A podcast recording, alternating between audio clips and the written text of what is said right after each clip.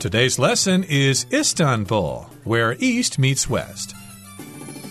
Hi, everybody. I'm Roger. And my name is Helen. And we're traveling today. We're going to Turkey, which, of course, is in the Middle East. And, of course, as you know, part of Turkey is in Europe and part of Turkey is in Asia. And that's why we say this is where East meets West. You have different cultures there coming together in the city of Istanbul. Maybe you've been there, maybe you haven't. Helen, have you been to Istanbul before? I have not formally been to Istanbul, although I have stopped in Istanbul traveling between Taiwan and other European countries because Istanbul is a stopover when I take Turkish Airlines, which services Taiwan. Indeed, that's quite interesting. I've never never been to Istanbul, but I have friends who have been there, so that might be the next best thing. But today, of course, we're going to be talking about the city of Istanbul in Turkey. That's the subject for today's lesson. So, hey, let's jump right into this. Let's listen to the first part of our lesson, and then we'll come right back. Istanbul, where East meets West.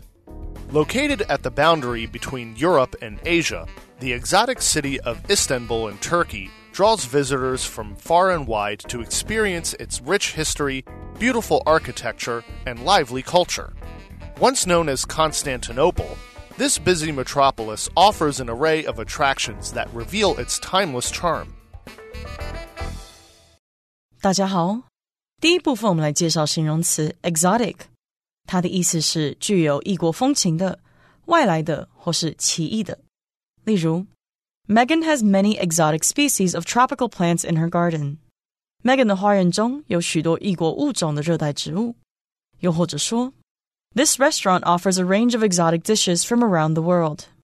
这间餐厅提供多种来自世界各地的异国料理。再来，我们看到名词 metropolis，它的意思是大都市或是大都会。例如，I prefer to live in a busy metropolis. Small towns bore me. 我比较喜欢住在繁忙的大都市，小城镇让我感到无聊。又或者说，The city of Tokyo is one of the world's largest metropolises。东京市是世界上最大的大都市之一。下一个我们看到名词 array，意思是众多或是大量的点点点，也可以是一大群或是许多不同的东西的意思。例如，Peter studies an array of things from history to politics。 Peter 修习大量的学科，包含历史到政治。再举一个例子，The market has an array of healthy produce to choose from。该市集有许多健康农产品可供选择。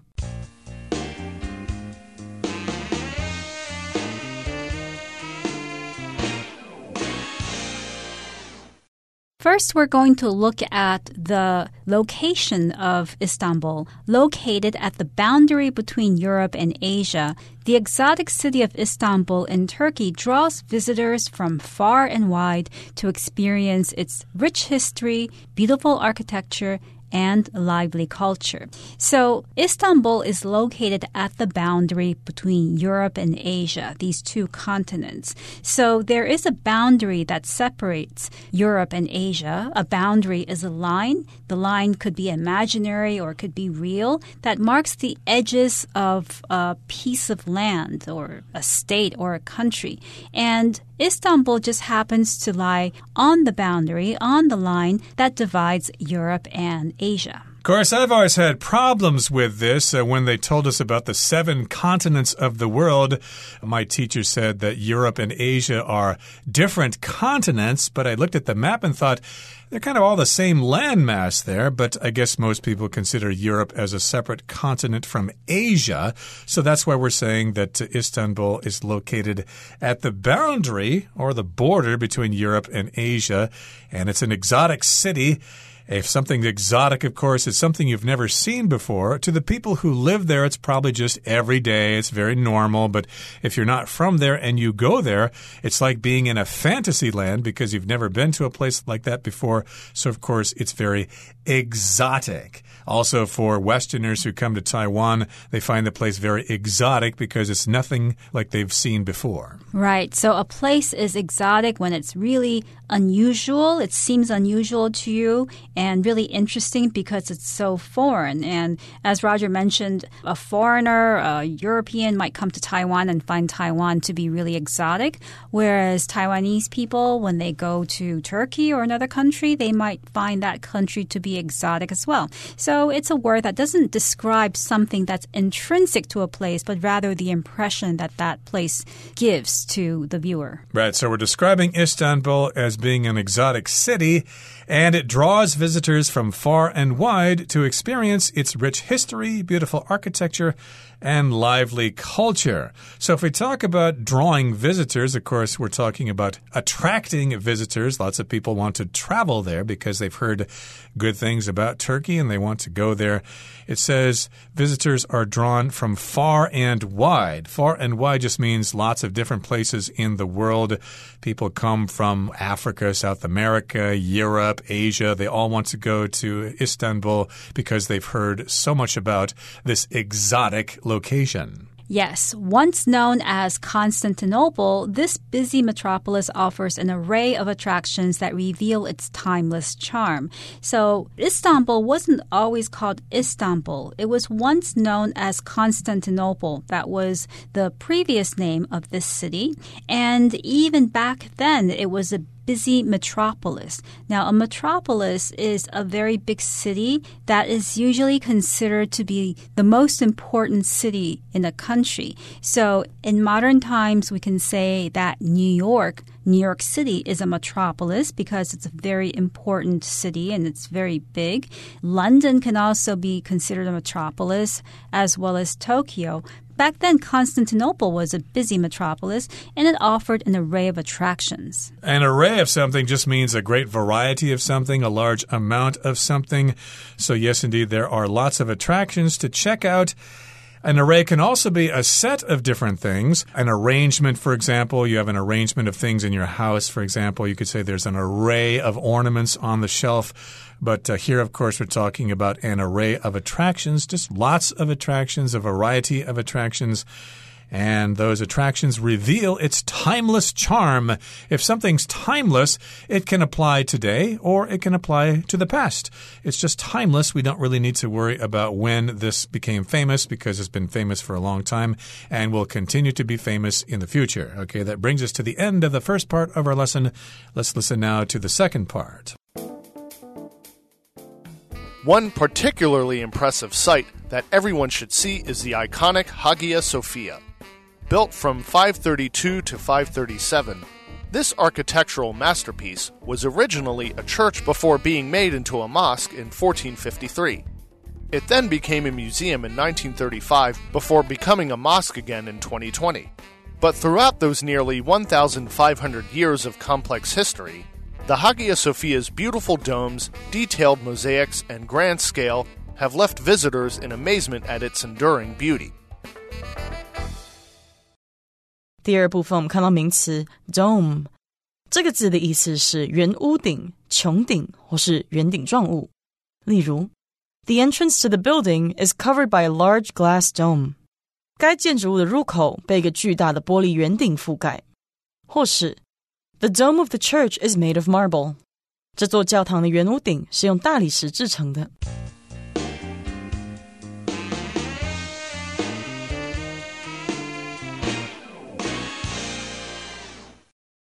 One particularly impressive sight that everyone should see is the iconic Hagia Sophia. So, when you're in Istanbul, perhaps the first thing that you want to go see is the Hagia Sophia because this structure is very iconic. Something that's iconic is very famous or popular especially because it represents a particular time in history.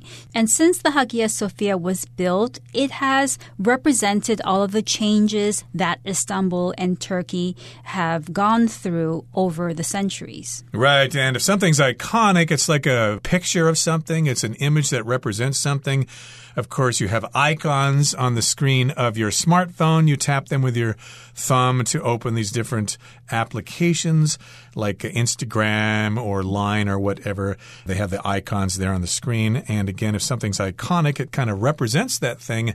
Like the Statue of Liberty is iconic of New York City, or Mount Fuji is iconic of Japan. And this particular structure in Istanbul is iconic of not only Istanbul, but of Turkey as a whole. And it was built quite some time ago, it says, built from 532 to 537. This architectural masterpiece was originally a church before being made into a mosque in 1453. Now, different religions have different buildings and different names for them. Like Buddhism has temples, Islam has mosques, Christianity has churches. So I guess Christianity was quite strong in Turkey at one time because this structure was once a church. But then it was made into a mosque way back in 1453 when Islam became the predominant religion of the area. So they had this building turned into a mosque. And then it became a museum in 1935. I guess they thought that would attract more tourists that way. But for some reason, it became a mosque again just a couple of years ago in 2020. Yes, so this structure has changed a lot depending on the current political situation, perhaps, and how people wanted to represent this building, how it wanted the building to represent Turkey as a whole. So it has undergone many changes over the centuries, and in that sense, it's considered to be very iconic because it represents all of the historical changes that Istanbul and Turkey have undergone over the centuries. But throughout those nearly 1500 years of complex history, the Hagia Sophia's beautiful domes, detailed mosaics, and grand scale have left visitors in amazement at its enduring beauty. So we're saying that this particular structure has existed for 1,500 years. You could also say 1,500 years. And it does have a complex history. Remember, it's been a church, a museum, and a mosque over different uh, periods of time. It has beautiful domes as well. A dome is like a round ceiling. Uh, you see them in various places, especially in Europe. Okay, we've got lots of buildings with domes there. And of course, it's also got these mosaics, which are works of art that use small little pieces of colored tiles or something, and they put them all together to create an exotic pattern or maybe even an image if you look at it from far away. Right. So these mosaics and the domes really characterize the Hagia Sophia. And it also has a grand scale because the Hagia Sophia isn't a small building, it's quite big. And even though this structure has undergone many changes in terms of its identity, it was once a mosque as well as a church and a museum, still the actual structure itself didn't undergo many changes. It's still beautiful with its dome, its detailed mosaics, and its grand scale. And people who go to visit the Hagia Sophia are left in amazement. When they see its beauty, they're amazed. They certainly are. And of course, we're talking about the grand scale of the place. Scale here refers to the size of something, especially when you compare it to other things. Grand just means big, so you could also say it has this big size or this grand scale. And of course, visitors will be amazed when they see this significant structure in Istanbul. Okay, that brings us to the end of the second part of our lesson for today. Let's now talk about something called the Blue Mosque. Right next to the Hagia Sophia, you'll find the Blue Mosque, also known as the Sultan Ahmed Mosque. Built on the Sultan's orders from 1609 to 1616, the mosque was meant to be a demonstration of the Ottoman Empire's power. With its striking blue tiled interior, 13 domes, and 6 minarets, it surely did the trick, as it remains one of the world's greatest examples of Islamic architecture. 第三部分我们看到单字 demonstration，它是名词，指的是展示、示范或是证明。例如，The salesperson gave a demonstration of the kitchen knife。 这名销售员展示了如何使用那把菜刀，或是 Marco is going to give a demonstration of our product。Marco 将示范如何使用我们的产品。另外，补充这个字的动词 demonstrate，d e m o n s t r a t e，demonstrate。例如，The music teacher demonstrated how to play the song on the piano。那位音乐老师示范如何用钢琴演奏这首歌。又或者说，The experiment demonstrates the effects to our health of not getting enough sleep。 这项实验证明睡眠不足对健康的影响。接下来我们看到形容词 striking，指的是引人注目的、惊人的或是很有魅力的。举例来说，Laura wore a striking yellow dress to the party last night。Laura 在昨晚的派对上穿了一件引人注目的黄色洋装。或是 The waterfall looked striking as it cascaded down the side of the mountain。瀑布从山侧奔泻而下，看起来很惊人。 最后补充这个字的动词 strike。S T R I K E strike，它有击或是撞的意思。举例来说，Lightning struck the tall tree in front of our house。闪电击中我们房子前面那棵很高的树。最后一个例子，The rain is striking the window really hard。雨水正大力的敲击着窗户。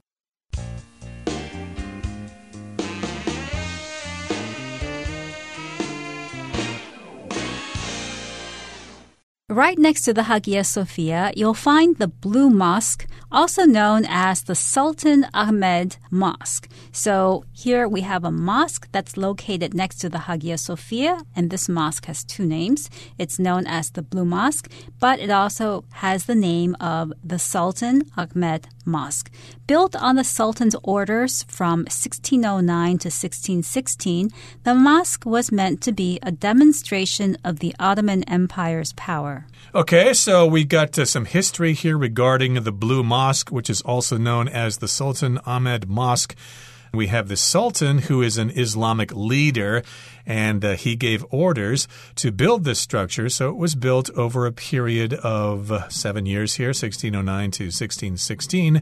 And it was meant to be some kind of symbol of the power of the Ottoman Empire. It was a demonstration of their power.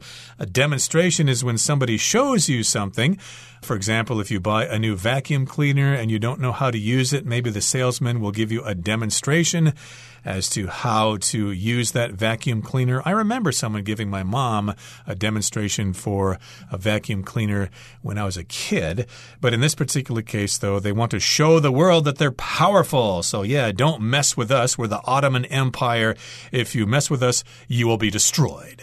Right. So demonstration here means a display or an act of showing a particular quality. Here, the act of showing the empire's power, the Ottoman Empire's power. I could also say, for instance, that the students bought their teacher a cake as a demonstration of their appreciation. So you can also use demonstration to refer to the act of showing somebody's feelings or somebody's attitude. And here we're talking about the Ottoman Empire. The Ottoman Empire was a huge empire that was based in Turkey, and this empire at the time included large parts of Eastern Europe, Asia, and North Africa. And it was the most powerful in the 16th century. Right. And remember, it's important to know the history of the Ottoman Empire if you want to understand the current situation in the Middle East, because the Ottoman Empire broke apart after World War I, and then we started to have all sorts of problems in the Middle East. So that's an important history lesson. But again, that's a topic for another day. Again, they built this blue mosque as a demonstration of their power with its striking blue tiled interior. 13 domes and 6 minarets. It surely did the trick. To do the trick here just means to be successful. It's uh, most often used in the past tense. Hey, that did the trick. It worked. It was successful. I uh, tightened the screw here and loosened that bolt there, and now the motorcycle is fixed. Hey, that did the trick. That uh, was successful. Now we're describing this temple as having striking blue tiled interior. If something's striking, it really grabs your attention. And if you're inside this particular structure, you'll notice that there are lots of tiles in there, and they're blue colored. And wow, that's striking. You really want to take pictures of that. Right. If something is striking, it's very interesting, very unusual. It catches your eye and uh, it catches your attention. I could say, for instance, that a woman has striking beauty or somebody has striking wealth, meaning that that person is very, very wealthy. And what's striking about this mosque is that it has a blue tiled interior. And basically, that means that the interior or the inside of this mosque is tiled with blue tiles. And also, this structure has 13 domes, which is a lot. And we've also got six minarets. A minaret is kind of like a tower where a special person will call people to prayer for the Muslim religion or for Islam. And yes, indeed, all these things did the trick for this temple. The trick here, or the intention, was to impress other people. It was supposed to be a demonstration of the power of the Ottoman Empire. And because this building is so great, yes, it did the trick. It was successful. When other people saw the structure, they thought, ooh, the Ottomans are really strong. I don't think I want to mess with them. And again, it remains one of the world's greatest examples of Islamic architecture. So it's a great example of the architecture of the Islamic world. Maybe you're not a Muslim or you don't really follow the Islam religion, but they certainly have some great mosques that have some great artwork and they're worth taking a look at for long periods of time. Yes, and the architecture is very particular. If you look at Islamic architecture, then you will note that it has these domes in a lot of its structures, more famous structures, and minarets. And these are some points to note about Islamic architecture. And these points also did the trick in making people think that the Ottoman Empire is or was really powerful. Okay, that brings us to the end of our explanation for today. Let's listen now to our Chinese teacher, whose name is Hanny.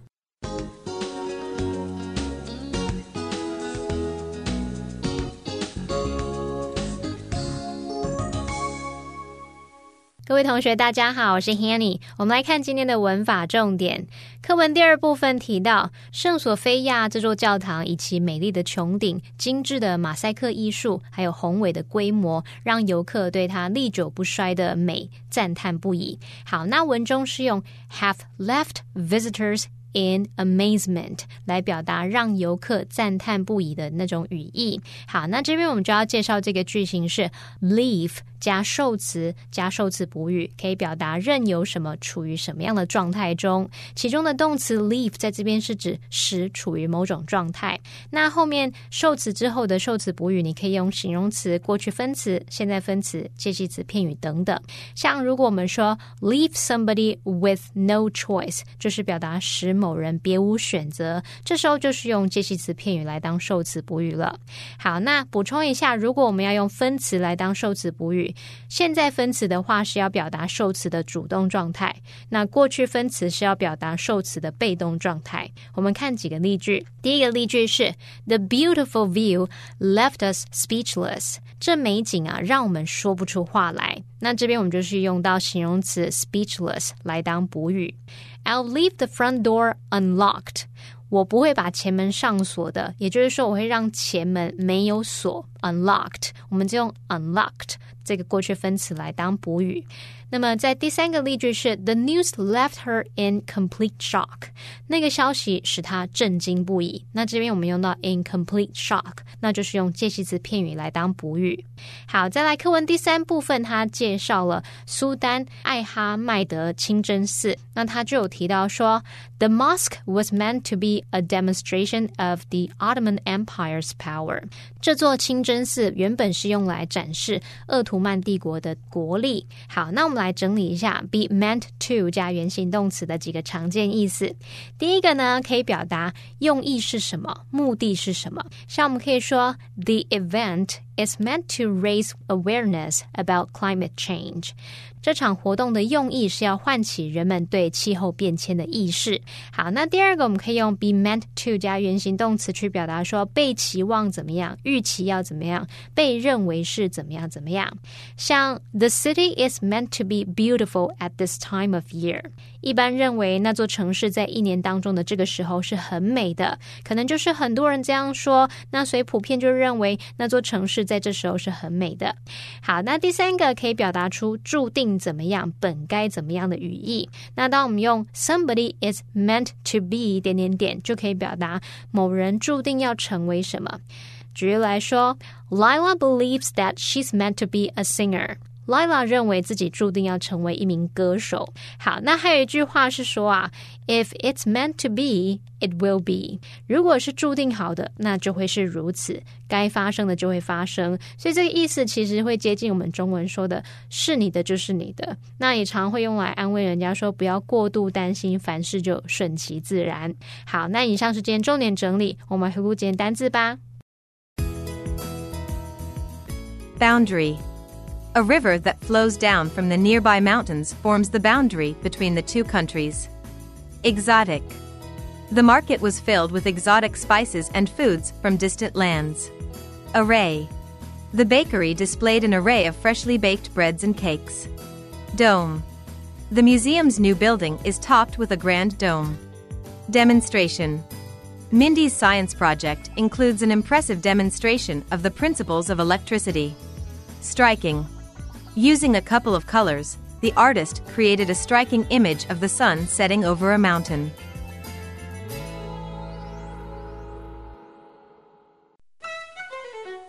Well, everyone, today's article has come to an end, and I sure hope you enjoy reading along with us. I am Helen. I am Roger. See, you next time.